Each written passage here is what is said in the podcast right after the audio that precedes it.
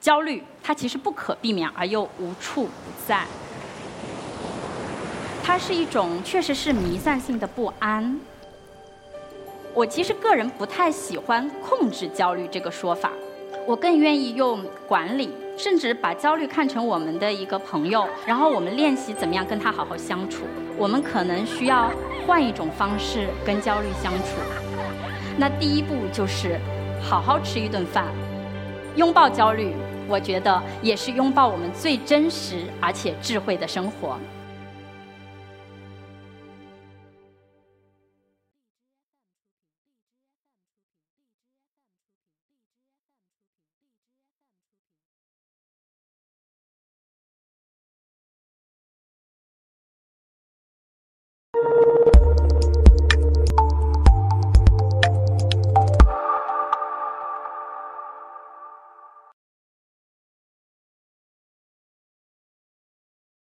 大家好，我是一课 Talks 的讲者张启，我是一个大学老师，大家也看到了，我是心理咨询师，同时我还关注一个非常有意思的领域，叫美食心理学。那么，当我们提到这个心理咨询的时候，我们经常会听到一个很常见的一个比喻啊，就是说来访者带了很多的心理垃圾啊，那我们作为心理咨询师呢，我们需要去处理这个心理垃圾，对吧？呃，那我们今天大家到了这个现场，我们可能最想处理的是什么垃圾啊？焦虑，是这样吗？我今天给大家带来的其实是希望可以从一个全新的视角去看待焦虑这件事情，也谈谈我的理解，并且呢，我想教给大家一个非常接地气的方式，就是通过我们的这种饮食的行为来重新理解我们的焦虑情绪。那么心理咨询到底是什么呢？啊，呃，如果有人问我的职业的话，我其实特别想用我自己创造的一个词，这个词叫“能量转换魔法师”，听起来比较炫酷，对吧？但是我觉得大家头脑中有一个想法，就是这到底是什么鬼啊？啊，然后我想拆分一下，拆分几个关键词啊，一个叫能量转换，一个叫魔法，一个叫场域制造。就在刚刚，我其实给大家施了一个魔法。啊，这个魔法是什么？我刚才说心理垃圾啊。当我们讲到心理垃圾的时候，我们头脑中出现了什么画面？垃圾的画面，对不对？很讨人厌。而且呢，我们会觉得，当这个垃圾越来越多的时候，可能会好像压得我们喘不过气来，非常想摆脱这样的一种感觉。所以呢，我身边经常会有朋友问我说：“哎，你做心理咨询工作，那你怎么处理那些垃圾啊？”我说，并不是这样子的。来访者他带过来的不是垃圾，其实来来访者带过来，它是一种能量。那这种能量，我们被我们语言的一个魔法。加了一个标签叫做负能量，或者说它是对我们有不好的影响的这样的一种标签。贴了这个标签之后，我们就很想摆脱它。心理咨询师的工作是什么呢？我们经过专业的训练，我们训练出了一种本事，我们可以把能量转换到它最原来的那个状态。它其实没有那么多的标签和好坏之分，我们只知道它们对我们会有一些作用。啊，然后在咨询的过程中，我们经过这样一种转换，让能量变成对来访者真正有帮助的这样的一种积极的这样的一种能量啊。那么在咨询的过程中，实际上我制造了这样一种场域，通过对话过程制造这样一种场域，在这个场域里面，来访者他可以很安全、很自由，去探索他自己的资源。他自己的力量，并且他获得了怎么样去跟这种能量好好相处的这样一种能力，啊，所以我们又是这个场域制造者。在这个过程中，能量有变化吗？能量其实本身是没有变化的，变化的是说我们可以去应对它，可以很好的去管理它，跟它很好相处的这样的一种力量和技巧。好，那么在这个过程中。我们也可以看到，就是如果从这个视角来看的话，我们对焦虑会不会有一种不一样的感觉？那嗯，如果各位小伙伴对焦虑非常感兴趣，我很推荐大家去看《焦虑的意义》这本书啊，它是存在主义大师 罗罗梅写的。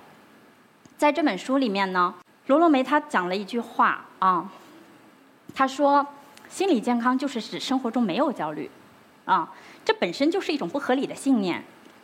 我们似乎没有觉察到，就是说，在生活中没有焦虑这个幻念，它就显露出了对真实性的严重的误解。我不知道大家看到这句话有什么样的感受。那么我当时看到这句话的时候啊，实际上它跟这个接纳承诺疗法的创始人斯蒂夫海斯讲到的一句话是非常类似的。斯蒂夫海斯当时讲到说，心理痛苦无法避免。当时我看到这句话的时候，我受到了特别大的触动，就是。如果我们想着要去消除焦虑、消灭掉它，并且我要把心理的问题全部解决掉，那实际上我们可能走了一个完全错误的道路。那焦虑到底是什么？我不知道大家有没有这样一种感受，就是焦虑它其实不可避免而又无处不在，它是一种确实是弥散性的不安，而且焦虑它其实有一个特别关键的那种感受，就是不确定和无力感。我们甚至不知道这种不确定和无力感它来自于哪里，但是我们如果静下来，一层一层的把这种感觉剥离开的话，我们会发现它跟我们的生存存在，还有跟我们很重视的价值是紧密相关的。那么我们会发现，就是说，呃，焦虑它这种不确定和无力感，它虽然没有指向性，但是我们好像似乎能够感受到它对我们的那种非常重要的这样的一种影响。然后，如果我们再接着去看的话，我们会发现，焦虑因为它跟我们的价值观有关，实际上它还具有了一种建设性，或者说它好像有了一些功能和作用。如果我们刚才讲到了，就是说把焦虑看作一种能量的话，这个焦虑它对我们是有作用和意义的。比方说，我们人类面临的最根本的一个焦虑叫死亡焦虑。那个死亡焦虑，实际上它会让我们开始珍惜时间，然后珍惜生命，并且呢，这种焦虑感还能够让我们形成一种自我的感觉，就我的感觉，我的感觉的形成，其实也是为了去跟这种焦虑去建立这样一种冲突。而且，因为有了焦虑的存在，我们开始变得有活力了。啊，而且我们有了一定的目标和那种导向啊，我们也有一些人，他能够很好的去跟焦虑相处的时候，焦虑反而让他充满了活力，找到了生命中的意义。比如说，有一位来访者，他看到了亲友的亡故，引发了他很强烈的躯体性的焦虑，这种焦虑让他开始戒烟戒酒，让他开始健身啊，然后让他重视到说，哎，健康是很重要的。那另外一位来访者，他因为事业上的调整，他也出现了很严重的焦虑。这种焦虑让他开始停下来去思考，说生活中什么对他来说是真正重要的。所以看到这里的话，我们其实可以感受到说，焦虑，我们可以看到它能量的那一面，它让我们不舒服，但是它有作用，还有意义。那么，当我们了解了焦虑本质到底是什么的时候，并且知道了它的运作原理之后，我们好像有了更多的这个办法，想着说怎么样去跟焦虑去好好相处。我其实个人不太喜欢“控制焦虑”这个说法，因为我们知道语言的魔法嘛。当我们说控制的时候，我不知道大家有什么感觉，就是很压抑，而且呢，它有一种很生硬的感觉。这种感觉会让我们就是这种焦虑的感受，它反而会进一步激发更多的焦虑。我更愿意用管理，甚至把焦虑看成我们的一个朋友，我们去练习，因为我们对他不熟悉嘛，然后我们慢慢熟悉他，然后我们练习怎么样跟他好好相处。那么，比方说，我比较擅长，就是说，怎么样通过我们的饮食来去处理和焦虑的关系。饮食在我们生活中经常发生。我们一天至少吃三顿饭，而且甚至更多啊。那么，因为它经常发生，它可以作为一个就是食物，在我们现代社会，它相对来说比较充足，而且它很容易获得，所以它既可以作为我们情绪状态的一个显示器，又可以作为我们一个非常好的行为训练的一个干预的手段。那我们要怎么样去通过饮食的这样的一种方法来去训练自己呢？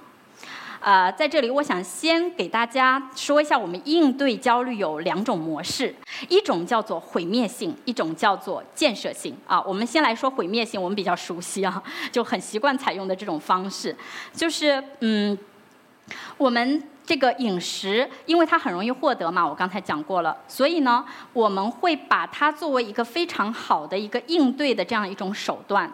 但是我们采用什么方式呢？暴饮暴食，不断的吃，对吧？然后呃，比如说我呃有一位这个深受这个焦虑症困扰的一个来访者，他告诉我，他说我经常因为吃饭太快，导致我肠胃已经出现了问题。还有一种情况就是说，我们因为焦虑，我们会觉得恶心，会觉得不太舒服，就肠胃不舒服啊。大家知道，我们除了大脑会产生神经递质之外，还有其他地方会产生那个脑内的神经递质吗？就是肠胃。所以我们有一种说法，说我们的肠胃是第二大脑。啊，我们在焦虑的时候，我们的肠胃活动其实是会增强的，所以我们才会发现说，诶，为什么我越焦虑，我就会越想吃东西啊？然后出现那个所谓的焦虑肥这样的一种现象。啊，我刚才说说过了，饮食方式可以作为我们一个很好的显示显示器啊，但是同时我们要找到一个好的方式来去建设性的跟焦虑建立起好的关系啊。比方说最简单的方式。就是观察我们的饮食模式。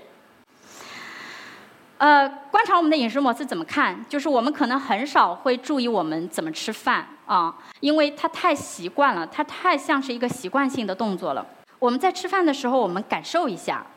比如说，我在做咨询的时候，其实我会去观察我来访者吃饭的模式。